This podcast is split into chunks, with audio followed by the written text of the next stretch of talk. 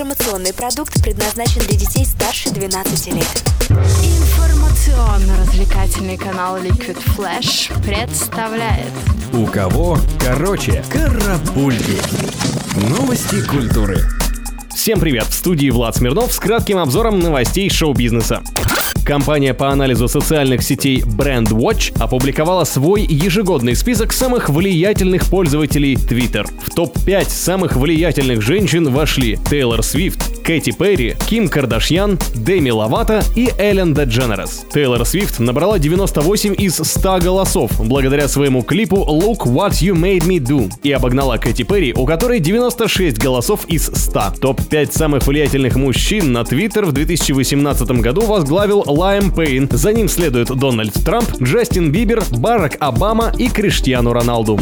Хочешь больше?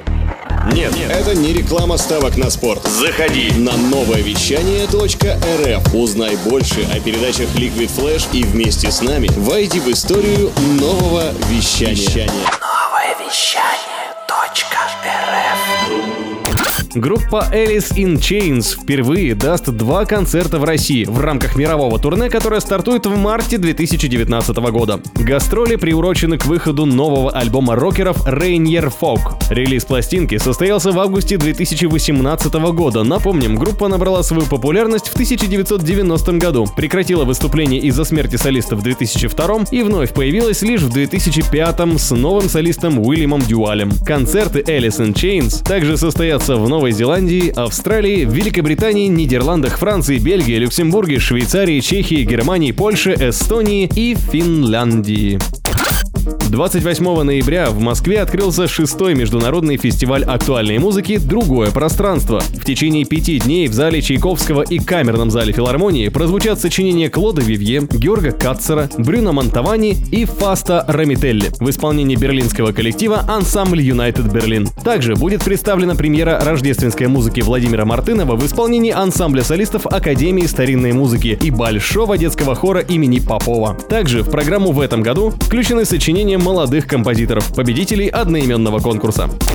На днях на Бродвее состоялся предпремьерный показ биографического мюзикла «Шер Шоу». Присутствовала на показе и сама певица Шер, но ушла во время антракта, пропустив последнюю часть постановки. По одной версии зарубежных таблоидов, певица так расстроилась из-за изменений, внесенных в сценарий без ее ведома. По другой версии, Шер была не в духе из-за пожаров в Малибу, где находится ее дом. Так или иначе, показ мюзикла состоится на Бродвее 3 декабря 2018 года, будет включать в себя 40 самых популярных хитов исполнительницы, а сюжет его будет разворачиваться вокруг любовных историй Шер. Именем лидера группы гражданской обороны Егора Летова назовут «Аэропорт». Так вышло, что имя знаменитого советского панка не было включено в финальный этап проекта «Великие имена России», где выбирали новые названия для 47 аэропортов страны. Поэтому именем певца будет назван небольшой аэропорт Поповка в 15 километрах от города Омска по решению владельца этого самого аэропорта Александра Анисимова. Церемония переименования аэропорта в аэропорт имени Егора Летова пройдет 30 ноября 2018 года. Карапульки. У кого короче.